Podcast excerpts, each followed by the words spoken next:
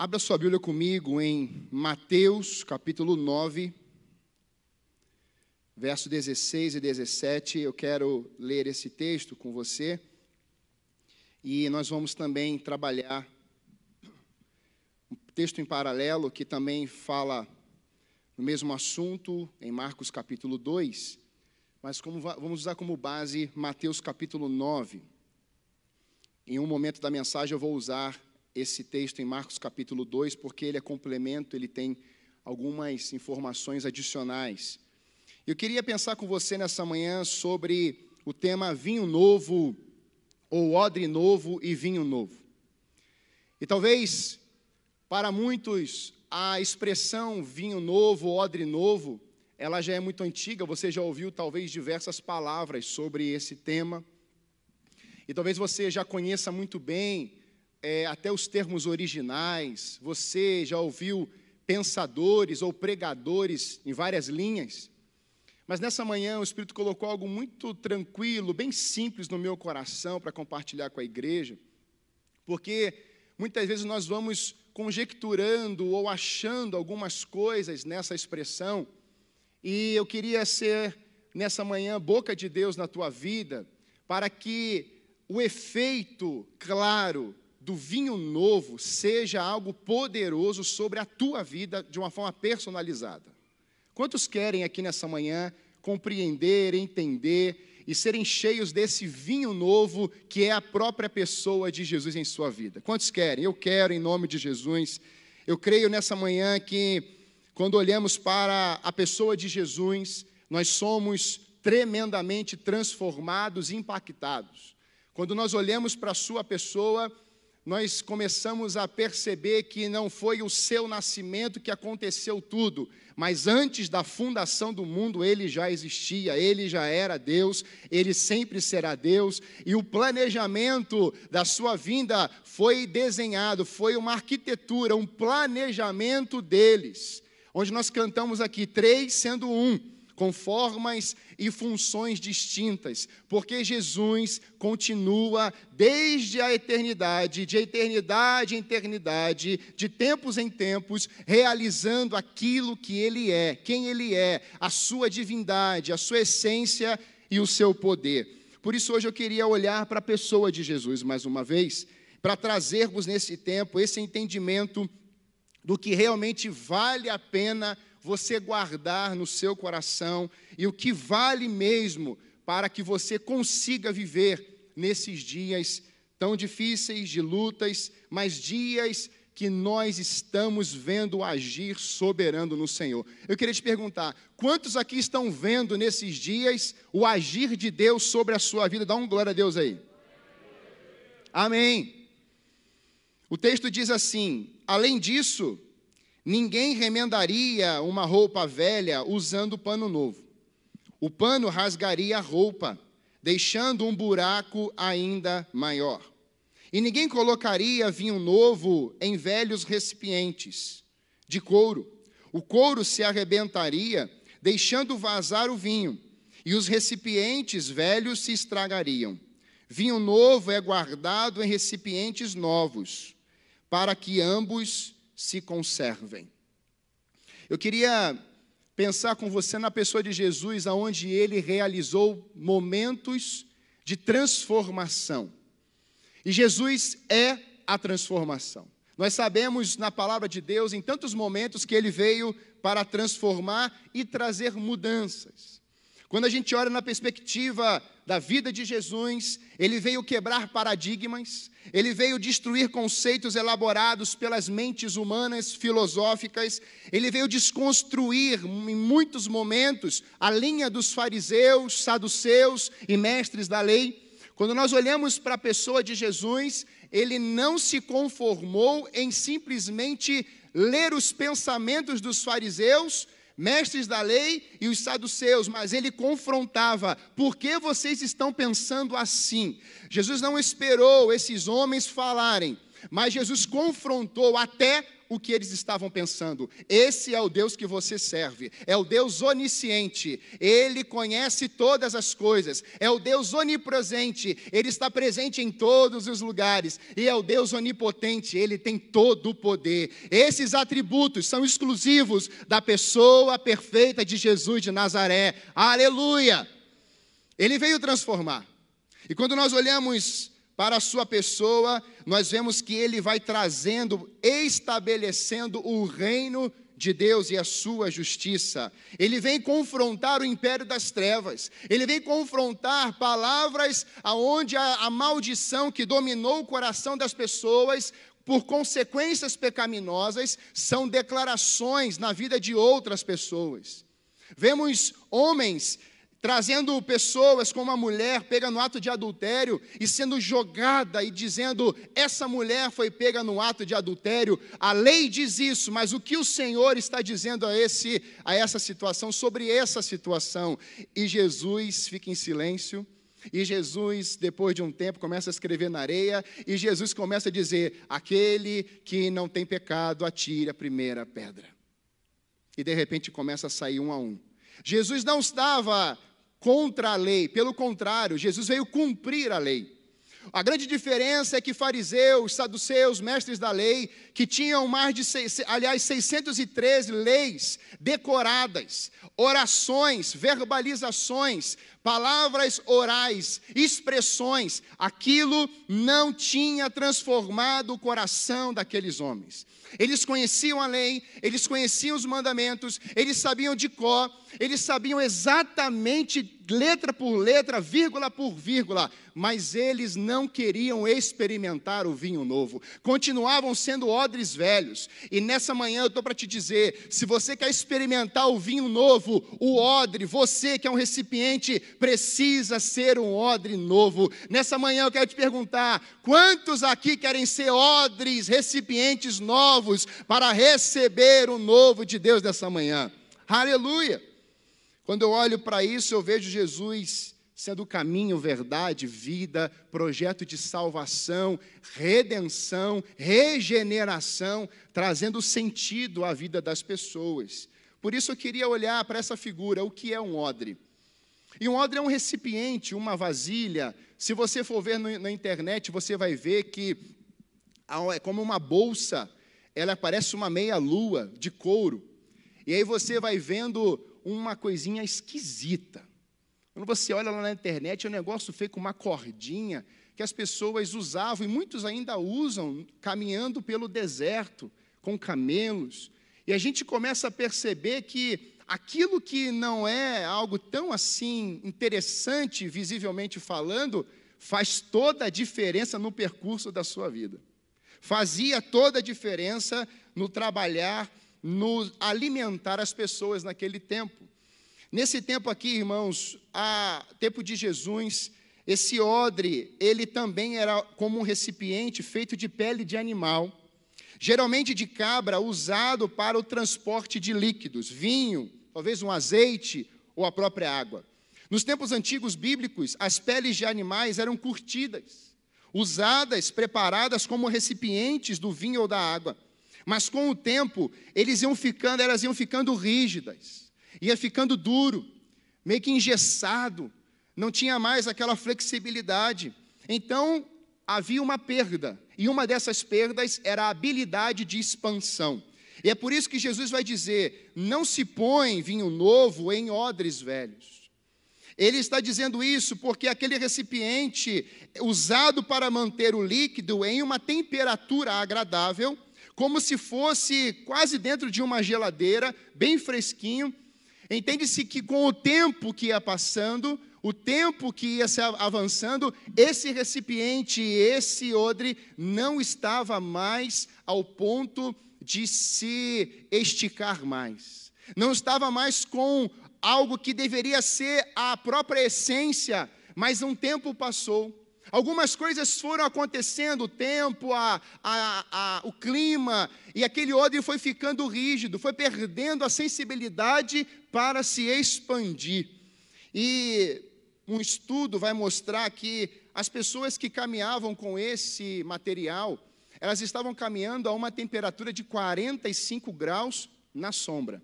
Então pense comigo, durante tanto tempo, pessoas andando e nesse percurso, aquele odre, aquele líquido já não servia mais. Ou seja, elas morreriam no deserto.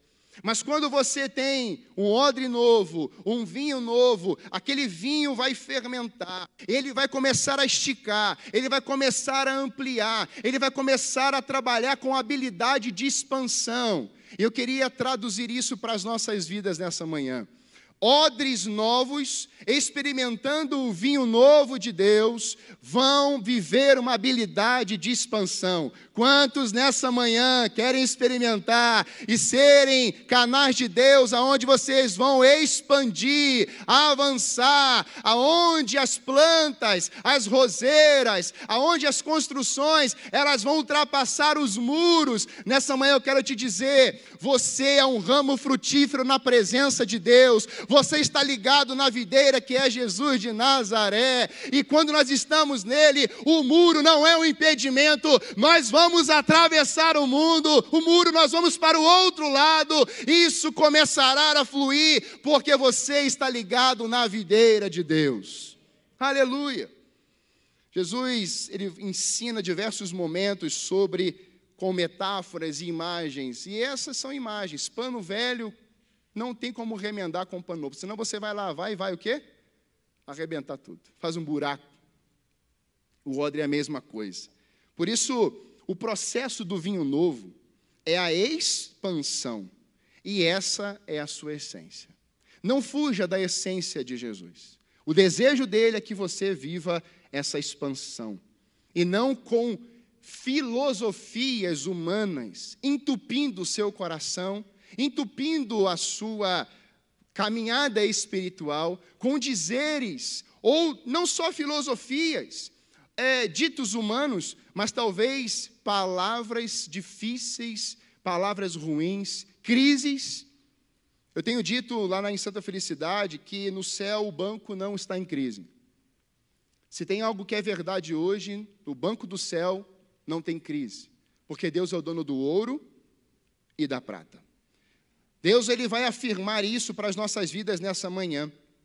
Porque quando olhamos para Jesus, nós vemos que, além dele trazer todas essas mudanças e desejar trazer mudança naquele momento, nós vemos um grupo que tinha alguns impedimentos. Eu queria trazer o primeiro, se você vai anotar, o primeiro impedimento, ou o, o exclusivo aqui que eu vou trabalhar nessa manhã, que é a mentalidade velha. Esses homens, fariseus, saduceus, mestres da lei, eles tinham um desejo de achar sempre algo de combater contra Jesus. Esse era o desejo daqueles homens.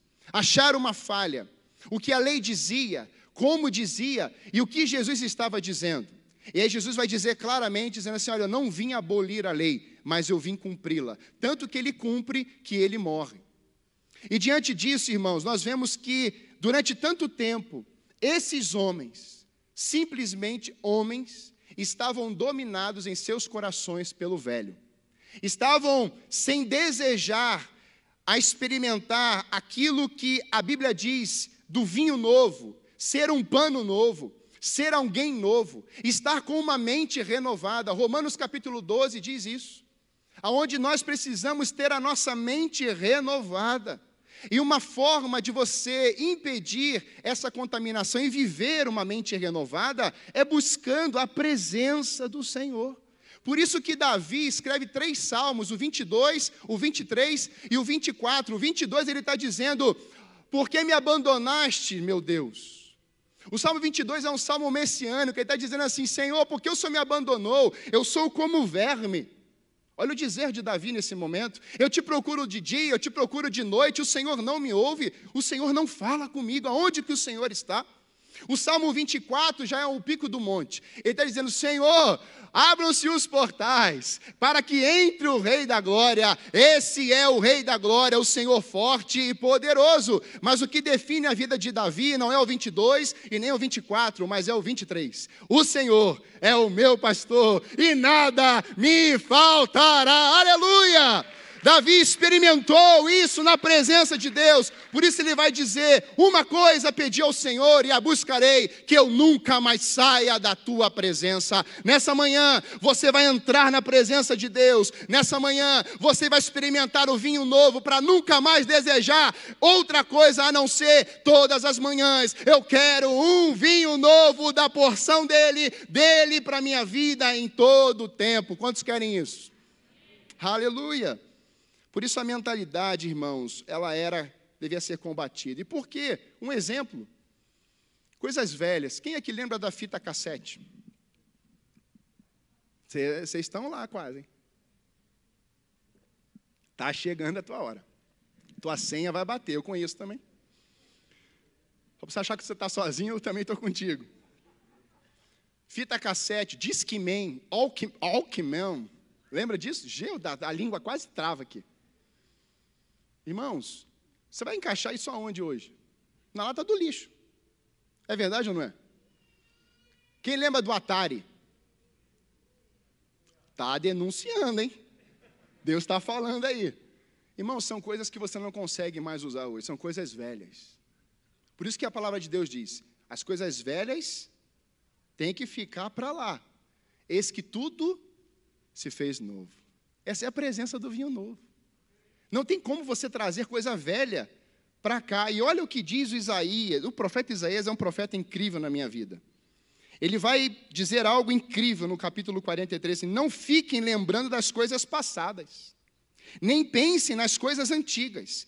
Eis que faço uma coisa, coisa nova. Agora mesmo ela está saindo à luz. Será que vocês não o percebem?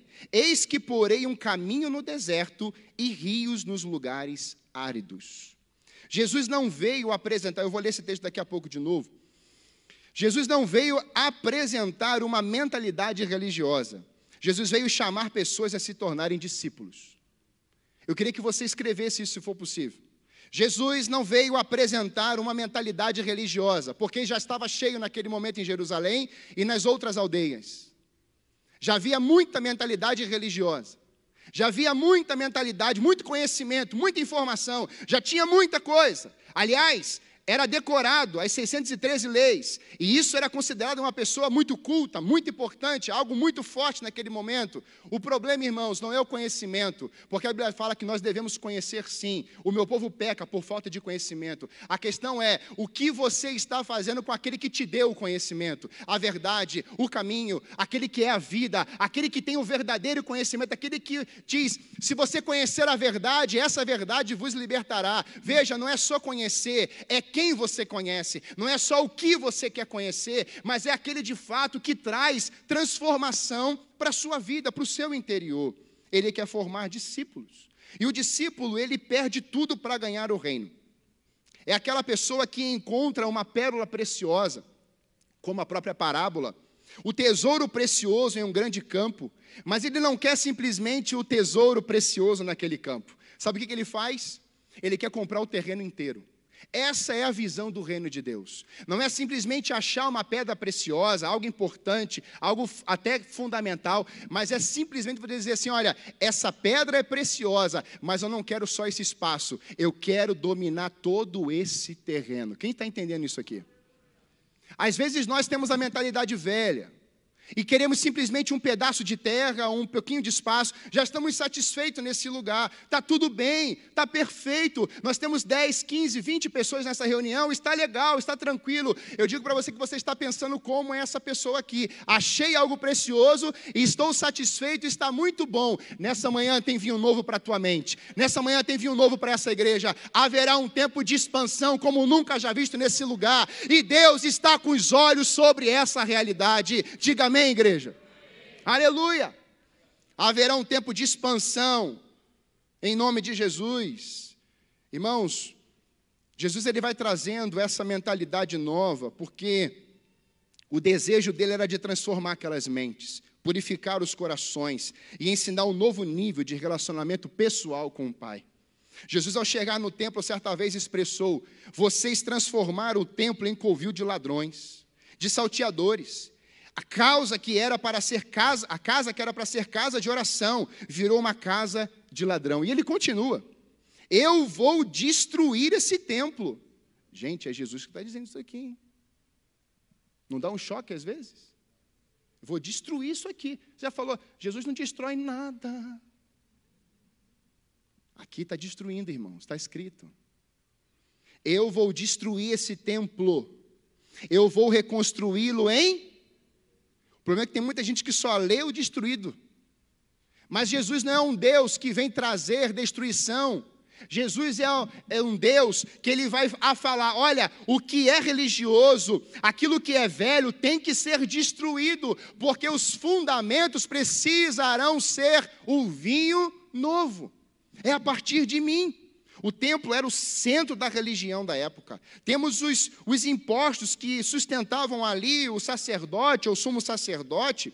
Quando Jesus vai dizer isso, irmãos, ele vai dizer: Eu vou implementar aqui o Evangelho, que todo mundo vai ser templo aonde for, aleluia! Ele está dizendo: Eu não vou ter mais esse negócio de adorar nesse monte, ou lá em cima, ou no vale, não. Eu estou procurando adoradores que me adorem em espírito e em verdade, levantando mãos santas, ou seja, em todos os lugares. Deus não está procurando um lugar, Deus está procurando uma pessoa. Deus não está procurando um religioso, Deus está procurando um adorador. Deus não está procurando murmuradores, Deus está procurando adoradores. Deus está procurando vidas, corações. Por isso que ele não tinha como, ele não aceitava o coração dos fariseus. Mas ele aceitava o coração da prostituta. Ele aceitava o coração do gadareno. Irmãos, grava bem isso. Eu já falei isso há alguns anos aqui. Deus começará a trazer pessoas estranhas para você nesse lugar. E naquele meio de estranho você começará a julgar com os seus olhos. E Deus vai te confrontar e falar assim: quem você pensa que é? Porque você está se achando melhor que ele? Aonde você estava alguns anos atrás? Não queira transformar pessoas. Não queira mudar quadro das pessoas. Seja um vinho novo e ame pessoas. Esse negócio de ficar julgando. Não julgue pessoas. Porque se tivessem julgado meu pai, há mais de 40 anos atrás, ia falar que ele era só um alcoólatra. Mas a história dele aponta, nós estamos ouvindo hoje 40 anos de casamento. Os filhos no altar. Filho adotivo no altar. Isso não é glória nossa, isso é glória dele. Antes que alguém grite glória só a Deus, a glória é dele. A glória é só para ele. Mas Deus está fazendo coisas há mais de 40 anos em um coração de que disse: Eu me rendo a esse vinho novo na minha história. Eu me rendo a esse vinho novo. Aqueles fariseus não queriam se render. Aqueles fariseus queriam é que Jesus se rendesse às suas vidas. Jesus vai dizer: Sabe o sacrifício que vocês estão fazendo aí há tanto tempo? Agora o sacrifício vai ser eu. Olha a quebra de paradigma. Olha a mudança que Jesus está trazendo naquele lugar. Vocês estão pensando em trazer, em comprar alguns bodes, alguns carneirinhos, ovelhinhas, ainda estão vendendo doentes para as pessoas comprarem. Não terá mais isso. Jesus destrói tudo aquilo, ele quebra todas aquelas bancas dentro da igreja, toda aquela religiosidade, aquela mentira. Ele começa a dizer: Eu sou o sacrifício, agora é comigo. Não tem mais animal, não tem mais sangue, não tem mais coisas. Agora a verdade é: eu vou enfrentar a ira de Deus, eu vou beber o cálice da morte, para que você, eu e todos nós venhamos a beber o cálice da vida eterna. Aleluia aleluia. Irmão, Jesus vai quebrar a maldição do pecado, bebendo o cálice da morte. E talvez a comemoração fosse: ganhamos. Ele bebeu o cálice da morte. E aí Jesus vai nos impactar no terceiro dia. Eu penso na no terror que o inferno viveu no domingo. Você pensa isso às vezes? Eu fico pensando, irmãos. Para eu te falar, nessa manhã, e por que, que ele não está pensando no terror hoje? Porque para muitos Jesus ainda está no túmulo. Jesus não está mais. Eu tenho uma boa notícia para te dar. Nós vamos morrer e vamos ficar lá no túmulo. O osso vai virar pó e vai para a terra. Mas você tem uma boa notícia hoje. O seu espírito vai para aquele que te deu. E ninguém pode tirar isso de você. Nem o inferno, nem anjos, nem demônios, ninguém pode te separar do amor de Deus que está em Cristo Jesus nosso Senhor. Aleluia!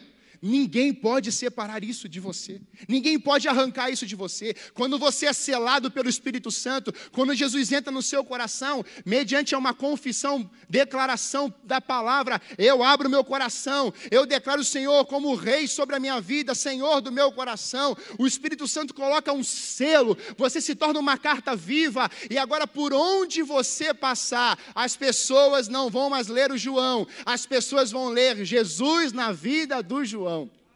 É por isso que você consegue honrar os seus pais. É por, é por isso que você consegue honrar as autoridades. É por isso que nós conseguimos honrar pessoas. Porque eu não estou olhando para a pessoa, eu sou uma carta viva. Então, antes de olhar para aquela pessoa, eu olho para Jesus. Jesus é o intermediador entre Deus e os homens. E Ele também é o intermediador entre a minha vida e a sua vida. Quando nós olhamos para alguém e desejamos que ela se torne uma pessoa ruim, que ela viva uma vida infernal, que ela seja uma pessoa infeliz, que eu quero declarar palavras de maldição sobre a vida dela, Jesus não está na sua frente. Você está olhando só para aquela pessoa, só para os seus defeitos, só para aquilo. Então, nessa manhã, nós podemos expressar palavras de bênção até para os nossos inimigos, que é isso que está escrito. Não amaldiçoeis, mas abençoe. Irmãos, nesses dias, a igreja de Jesus verdadeiramente viverá o vinho novo de Deus, declarando palavras posicionadas do coração do Pai. Não são palavras humanas, são palavras espirituais. Por isso, irmãos, eu queria deixar com você algumas coisas de Jesus além desse impedimento da mente, para que você hoje receba esse vinho novo? Primeiro, quando nós olhamos para Jesus, ele veio trazer uma nova visão. A nova visão, ela precisa estar no lugar da velha. A nova visão é enxergarmos com os, o colírio, a partir de um colírio de Deus. Apocalipse diz que os olhos do Senhor é como chamas de fogo. E eu quero te perguntar nessa manhã, como é que estão os seus olhos hoje? Como é que está a sua visão hoje? Talvez, há 40 anos atrás, alguém possa ter olhado para eles, eles e falasse assim, hum, vai longe não. Falaram mesmo. Vai longe não, hein? Muito pobre essa menina. Minha avó sempre me falou isso. A avó falava assim: Meu filho, falavam que a sua mamãe era tão pobre. Mas ela achou cedo a fonte da água da vida. Ela achou cedo o vinho novo do Espírito. Eu nunca vi a minha mãe, nunca vi a minha mãe sendo rebelde, Hoje eu vou falar mais para você também, mãe. Que da última vez que eu vim aqui foi muito para ele. Mas a senhora, a senhora sempre, sempre que eu vi, tinha palavras certas na hora certa. Sua sabedoria, mãe, é totalmente do alto. Eu vi pessoas caçoando da minha mãe dentro da igreja, gente. Eu vi pessoas falando assim: ah, tão escondidinha. Vai ver o joelho dela. Veja onde é que estão os filhos dela. Veja quem é o marido dela.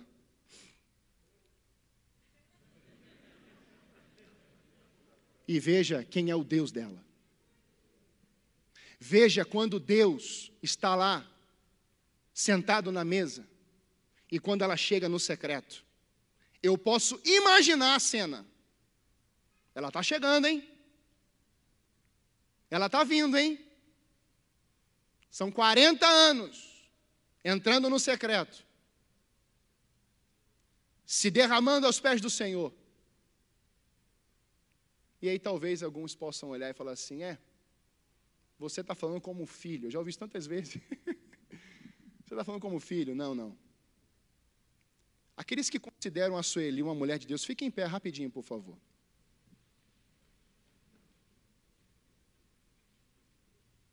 Mãe, fique em pé aqui, mãe, por favor. Dá uma olhadinha para a igreja. Eu acho que é melhor o pessoal do som levantar rapidinho, ela não olhou ainda. É. Ainda mais que você é vizinha do meu pai. Você está olhando, mãe?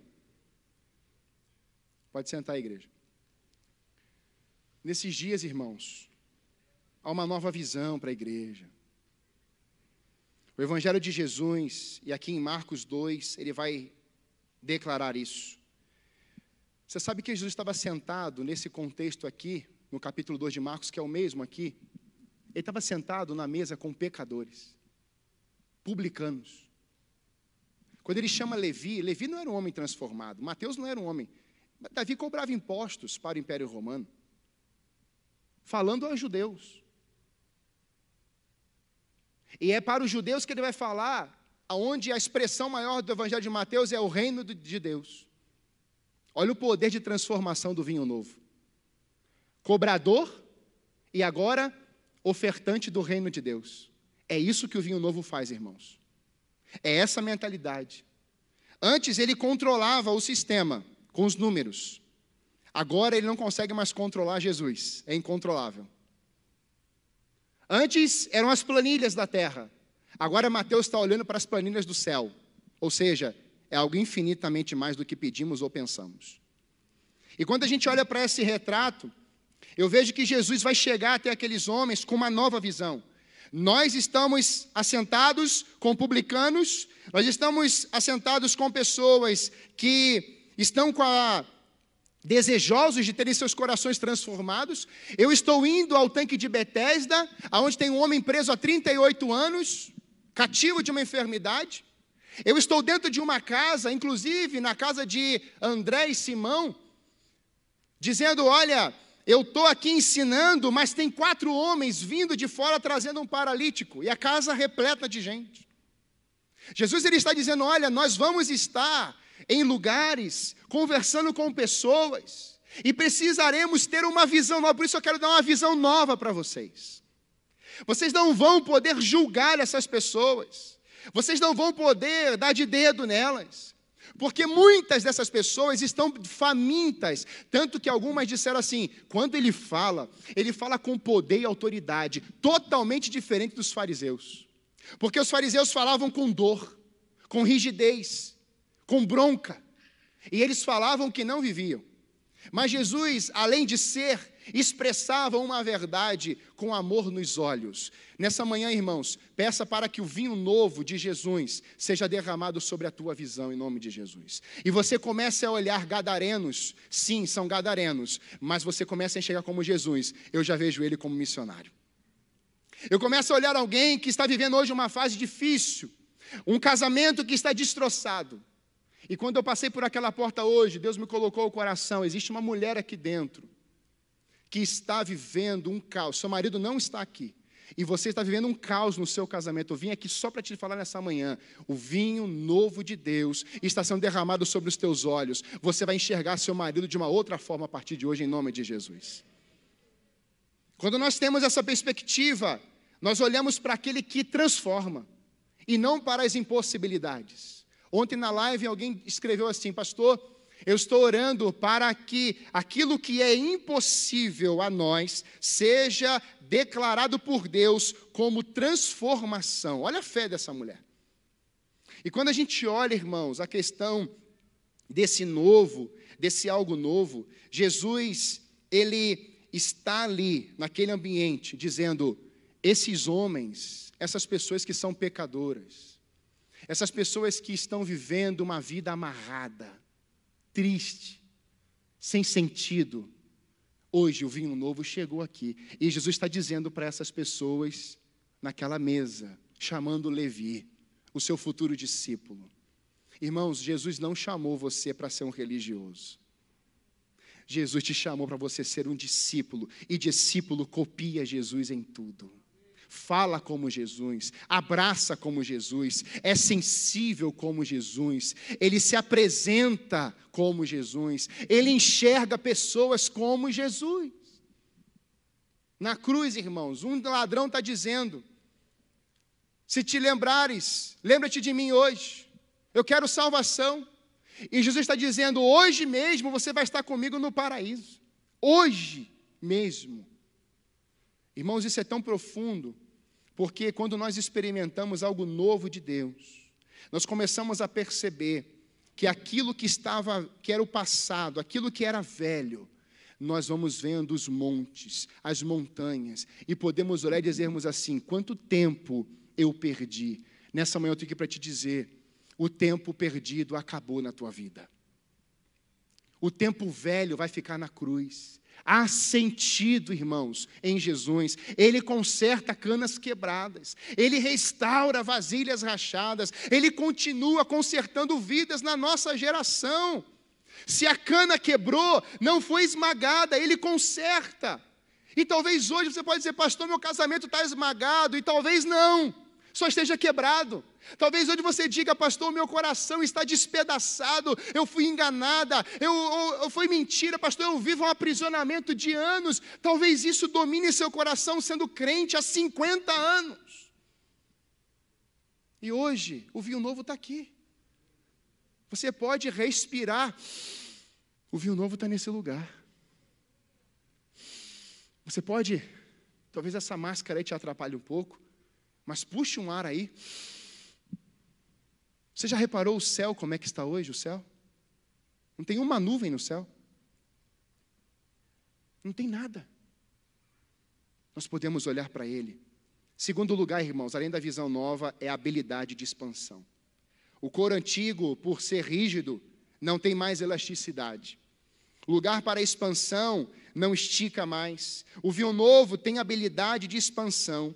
Ele sabe como fazer, porque sua vontade é boa, é agradável e perfeita. Eu queria ler novamente Isaías 43, 18 a 20, dizendo assim: Esqueçam o que se foi, não vivam no passado.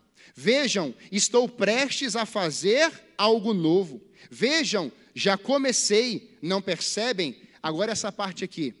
Abrirei um caminho no meio do deserto Farei rios na terra seca.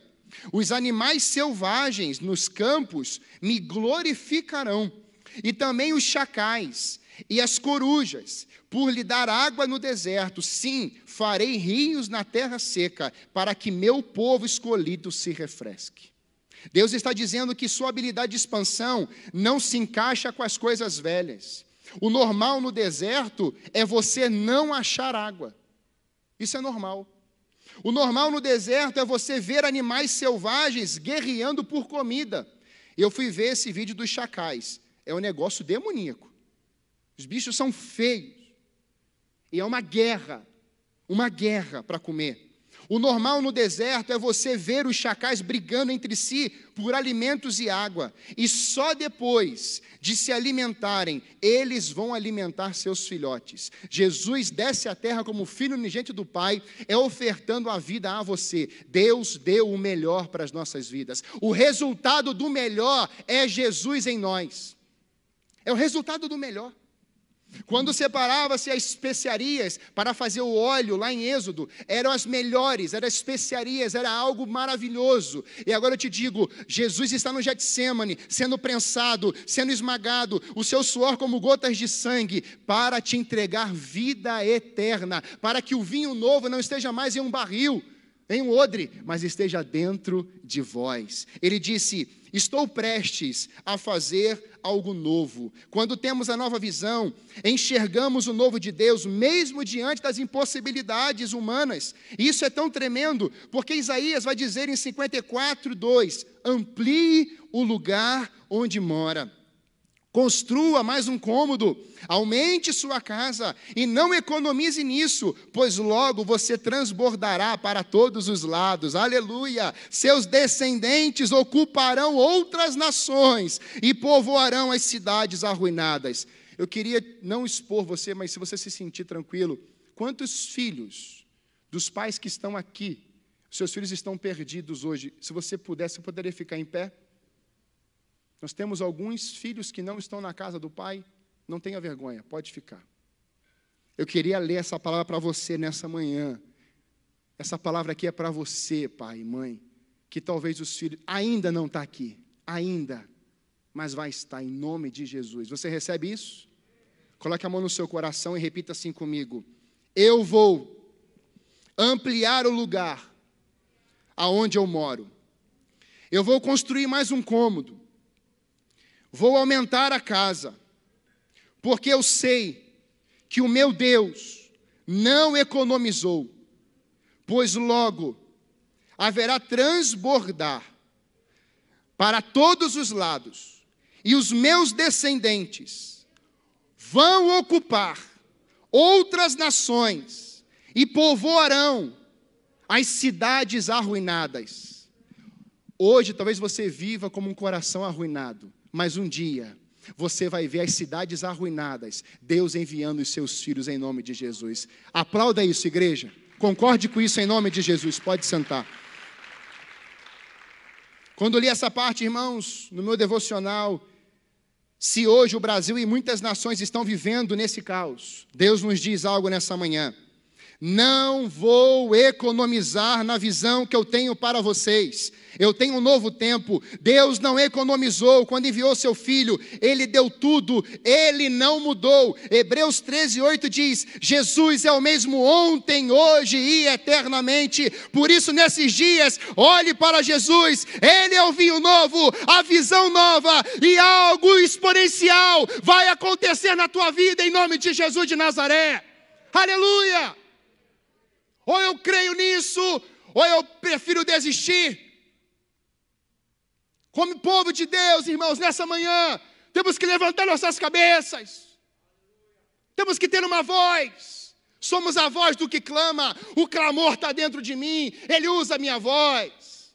A pergunta é: como nós estamos usando as nossas vozes nessa manhã? 40 anos de casamento eu pregando assim. É, é o inconformismo, irmãos, porque eu vejo isso neles. É o inconformismo. Irmãos, essa semana eu chorei. Essa semana eu me derramei em Deus. Teve um dia na live que eu falei assim: Senhor, o pessoal vai começar a pedir um monte de coisa. E o meu coração está mente renovada, coração puro, mãos limpas. Isso não saía da minha cabeça. Mente renovada, coração puro, mãos limpas. E eu comecei a live falando assim, queridos, nós não vamos pedir hoje. Você vai pedir para ter um encontro com a face de Deus nessa live. Irmãos, eu tenho orado assim hoje. Ah, Senhor, rompa os céus e desça sobre nós. Nos leve aos vales, Senhor. Nos leve. Eu vi uma imagem ontem que eu fiquei chocado. No Rio de Janeiro, irmãos, mais de 500 pessoas estavam numa fila para ganhar uma quentinha.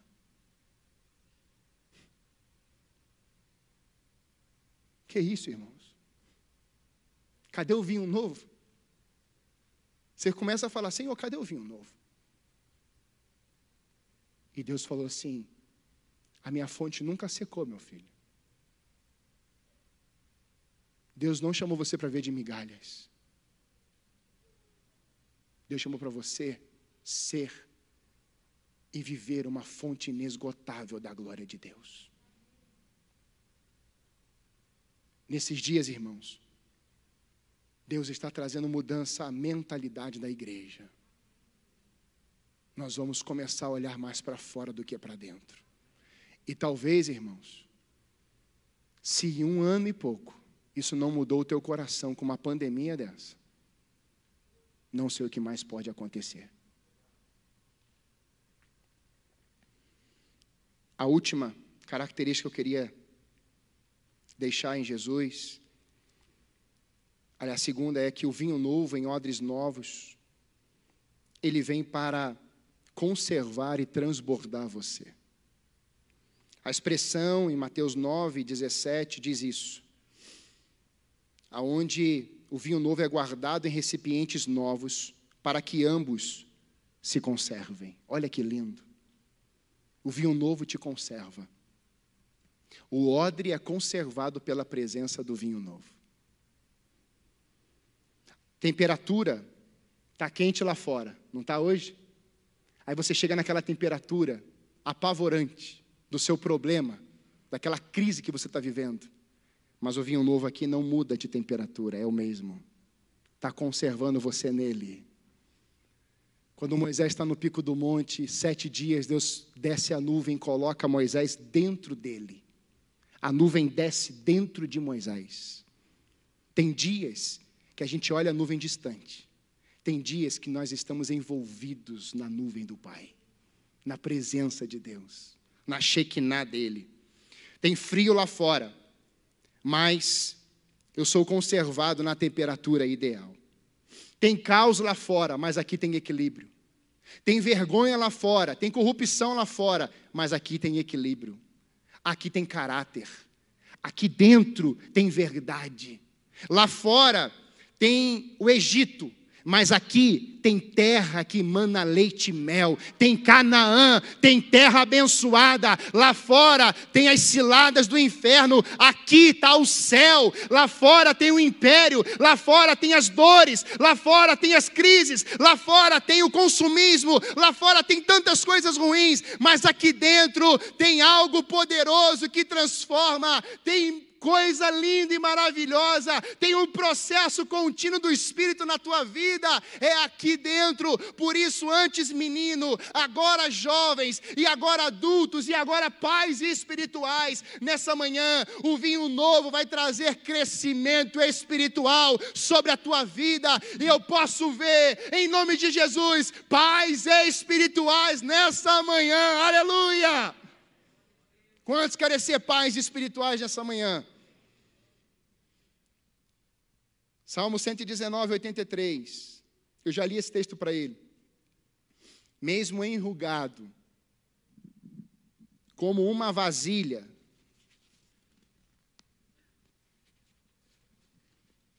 de couro e de fumaça, na fumaça, não me esqueci dos teus decretos. Eu queria que você guardasse isso aqui.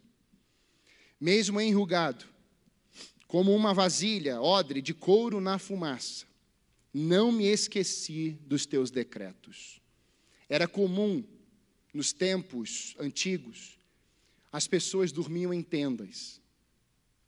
E para elas retirarem, não ter ali muitas moscas, eles acendiam algumas fogueiras do lado de fora da tenda. Isso eliminava as moscas. Mas um grupo que vai se chamar dos beduínos, um grupo árabe habitante dos desertos, muitos deles construíam ou faziam essa fogueira dentro da tenda. E dentro disso, irmãos, não tinha mais ali mosca, mais inquietações, mas aquele fogo estava dentro da tenda.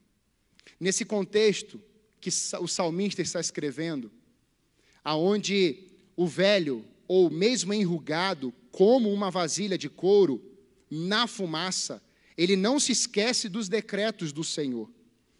Odres velhos eram pendurados na tenda, na parte de cima da tenda. Eram como remendos para ter proteção contra a chuva, ventos fortes ou algum bicho, alguma outra coisa. E naquele momento em que a fogueira estava ali ligada, acesa, e essa fumaça ia encostando em cima daquele odre velho, aonde aparentemente não serviria para mais nada, aonde não teria mais funcionalidade. Aquele odre velho, como remendo, estava recebendo fumaça. Estava recebendo fumaça. Estava recebendo fumaça. Essa é a imagem que fica, um odre velho, recebendo fumaça o tempo todo. Portanto, o salmista, que já deveria ser um idoso naquele momento, ele vai expressar isso. E essa expressão ela vai se assemelhar a um odre na fumaça, ou seja, um odre velho. Mas há algo muito poderoso aqui, irmãos. Ainda que eu seja esquecido por pessoas, eu continuarei sendo fiel aos teus decretos, ao meu Deus fiel. Talvez hoje você possa dizer assim: eu fui esquecido. As pessoas me chamam como um odre velho. Não servem para mais nada, mas tem fumaça subindo. Tem a glória de Deus envolvendo na tua vida. Tem o, rio o vinho novo de Deus aí. Tem a presença do grande eu sou. Tem a Shekinah de Deus, a fumaça de Deus, e você pode dizer: Eu, mesmo assim, estando sozinho, mesmo estando abandonado, mesmo sendo esquecido, mesmo estando longe de todos e tudo e tudo e tudo, eu não vou abandonar os decretos do meu Senhor. Aleluia! Essa era a expressão. Ser conservado, ser conservado no vinho novo, irmãos, é viver uma visão nova. A cada dia, a cada manhã, as misericórdias, o Asaf cantou isso aqui. As misericórdias do Senhor se renovam a cada manhã. A cada manhã. Ser conservado no vinho novo é ter fé. E procurar amigos que têm mais fé que você. Falei isso ontem na juventude. Tenha amigos que tenham mais fé que você. E aqui eu quero falar para vocês dois. Nesses últimos anos, você já está com 66, vai até 104. Nesses últimos anos, guarde isso, pai. Guarde isso, mãe. Façam amigos novos que tenham mais fé que vocês. Porque vocês ajudam muita gente. E nós precisamos de amigos do nosso lado, como aqueles quatro que carregou aquele paralítico. Tem impedimento na porta, a casa estava lotada, mas aqueles homens foram andando com, aqueles, com aquele paralítico e enfrentaram um telhado aberto, abriram um telhado, não tinha escada, desceram a maca lá dentro.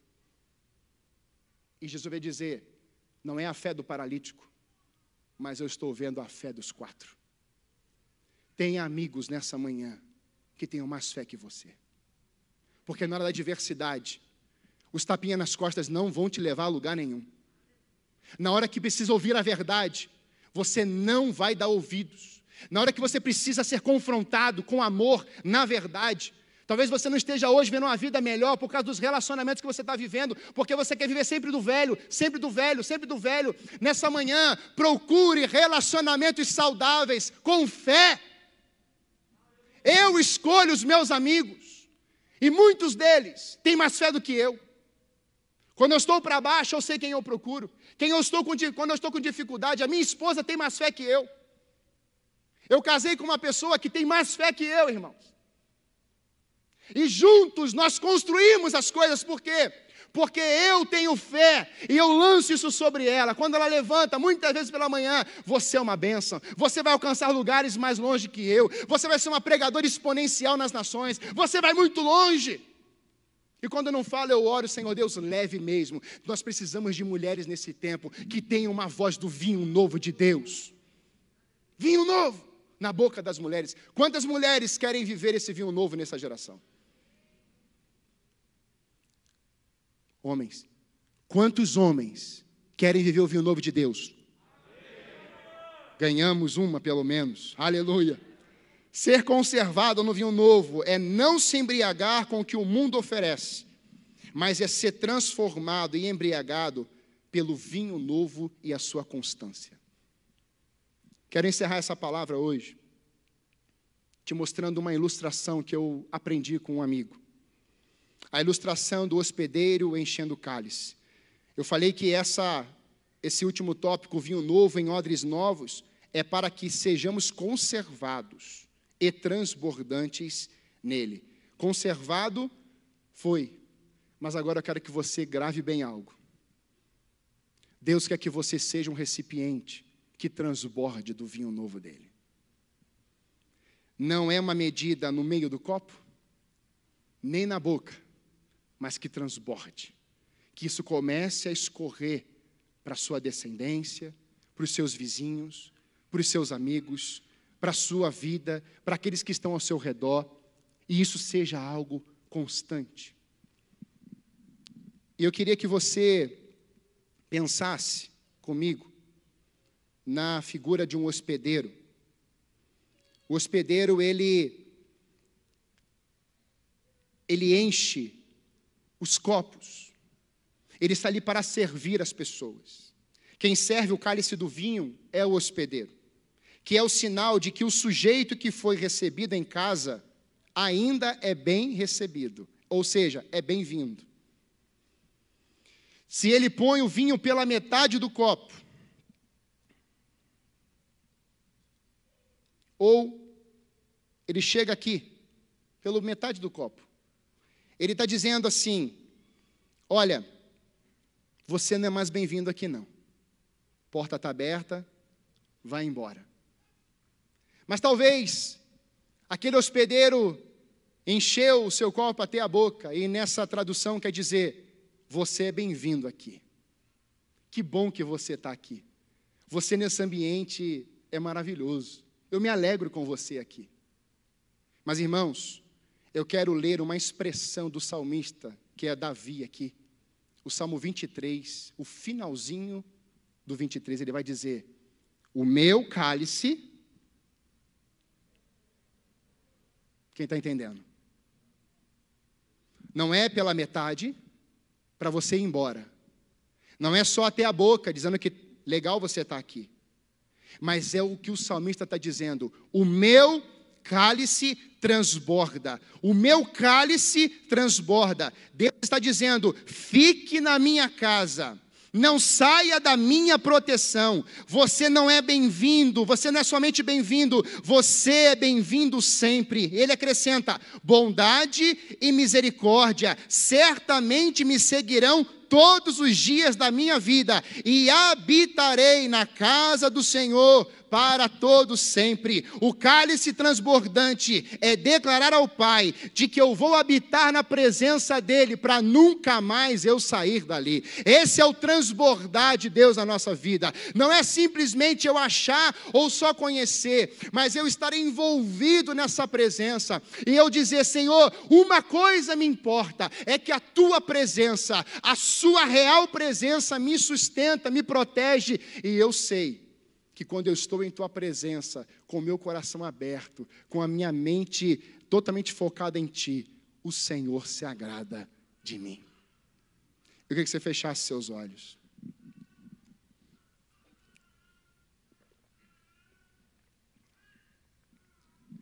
O vinho novo em odres novos.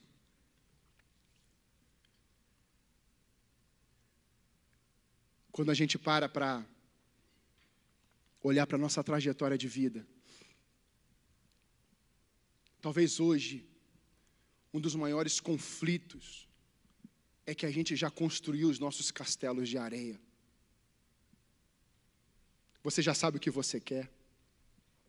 Você já decidiu o que você quer fazer. Você já sabe onde você quer chegar. Você quer chegar. Você foi construindo seus castelos, mas de areia. Nessa manhã, Deus está te chamando para você construir uma casa sobre a rocha. Nessa manhã, Ele quer que os fundamentos saiam do teu controle, saia da tua vida, teu, da tua história, e a tua vida seja fixada nessas raízes profundas nele. Nessa manhã, o Espírito Santo, Ele ministra em nós para que possamos experimentar a fonte do vinho novo, a fonte da água da vida. Porque você não depende do outro para viver, você não depende do outro para ser feliz. Você vai dizer: Eu não dependo disso para ser feliz, eu carrego a verdadeira felicidade, a verdadeira alegria. E não é um meio copo, não é um copo até a tampa, mas é uma fonte inesgotável. Por isso eu posso lançar alegria nos outros. Por isso eu posso lançar palavras de bênçãos nos outros. Por isso eu posso abraçar os outros. Por isso eu posso investir na vida dos outros, porque dentro de mim eu carrego a fonte. É a fonte que vai determinar a tua vida, o teu destino. Não são gotas, não são coisas não é a limitação desse espaço ou a limitação de lugares, de rendas, de situações que você vive na sua vida. Nessa manhã, eu quero te convidar a você entrar claramente naquele que é a fonte do vinho novo. É você adentrar a presença de Deus, vai assim, daqui eu não vou sair nunca mais. É você entrar na presença de Deus, vai assim, o meu cálice transborda na presença dEle. O meu cálice transborda, eu sou conservado nele, tenho uma visão nova dEle para minha vida, a minha habilidade de expansão para minha vida, nele eu vivo transbordar, e eu quero que isso seja algo contínuo, é na presença dEle. Talvez hoje você esteja vivendo na Sua presença, sua família esteja na Sua presença. Mas nessa manhã eu quero que você entre na verdadeira presença, que tem uma visão nova para ti, que tem habilidade de expansão para o seu coração, mas que quer que você seja conservado e cheio, transbordante desse vinho novo. Essa manhã eu queria te fazer uma pergunta. Você gostaria de receber esse vinho novo pela primeira vez? Pastor, eu não sou cristão, entrei aqui, eu estou no online, mas nessa manhã talvez você possa dizer: Eu quero, eu quero esse vinho novo que o pastor falou na minha vida. Eu quero esse Jesus da Bíblia aí. Sim, ele é da Bíblia, ele é o Jesus que falou tantas coisas incríveis na nossa vida. Mas esse Jesus que fez tantas coisas tremendas ali, são as letras, a história. Ele quer fazer isso na tua vida, de uma forma personalizada. Então você pode convidar, Senhor Jesus, mora no meu coração hoje. Senhor Jesus, venha sobre a minha vida hoje. Eu quero eu te quero mais. Eu te quero a cada manhã.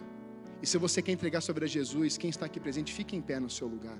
Ou se você está no online, escreva: Eu estou entregando a minha vida a Jesus. Glória a Deus. Aleluia. Que benção. Deus é fiel. Aleluia. Eu vou fazer uma oração, eu quero que você repita comigo. Quem está aqui, repita comigo essa oração assim. Põe a mão no seu coração. Isso. Diga, Senhor Jesus eu estou entregando o meu coração a Ti. Eu quero, a partir de agora, que as coisas velhas sejam lançadas na cruz de Jesus. E eu estou recebendo o vinho novo, a tua presença, e eu não vou mais sair dela. Eu te recebo, Senhor eu confesso a Ti meus pecados, minhas falhas, e em Ti eu sou uma nova criatura. Recebo isso em nome de Jesus. Amém. Houve salvação aqui. E a Bíblia diz que quando há salvação, há o quê? Festa. Então por que você não está aplaudindo, igreja?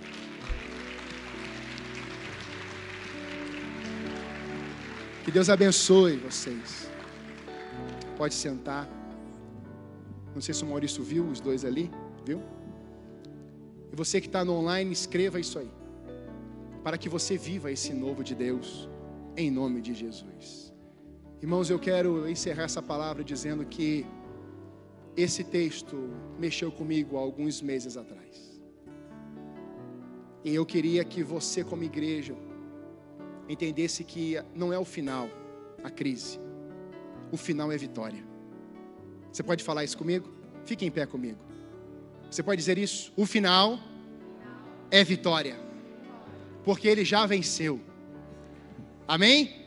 O final é vitória. Então hoje você pode sair daqui e conversar com quem quer que seja, da tua, da tua área aí, da sua casa, ou pelo zap, ou mandar uma mensagem assim: olha, essa tua crise não é o final, porque o final é vitória. Jesus venceu, e Ele virá para nos buscar. Pai, você quer falar? Não? Mãe quer falar? Não? Tem certeza? Eu acho que você está querendo falar. Deus acabou de falar aqui para mim, tá brincando? Nós vamos encerrar esse tempo. Irmãos, obrigado pelo convite. Pai, obrigado por estar aqui com vocês. Para mim foi uma honra estar aqui com a Débora, minha esposa. Dá um tchau mesmo, senhor. Quem, quem não conhece a minha esposa, né? Igreja, muita gente nova. A igreja está linda. Você já olhou para o lado hoje? Roberto, estava com uma saudade de você, Roberto Vericone. Meu Deus do céu, que saudade que eu estava. Viu o Pelezinho ali, né? Meu lutador preferido. Gente, vamos encerrar esse culto adorando a Deus? Vamos. Vamos celebrar o Senhor, o Rei dos Reis, Senhor dos Senhores? Vamos? Vamos cantar e depois Jefferson vai instruir a igreja para sair. Deus te abençoe.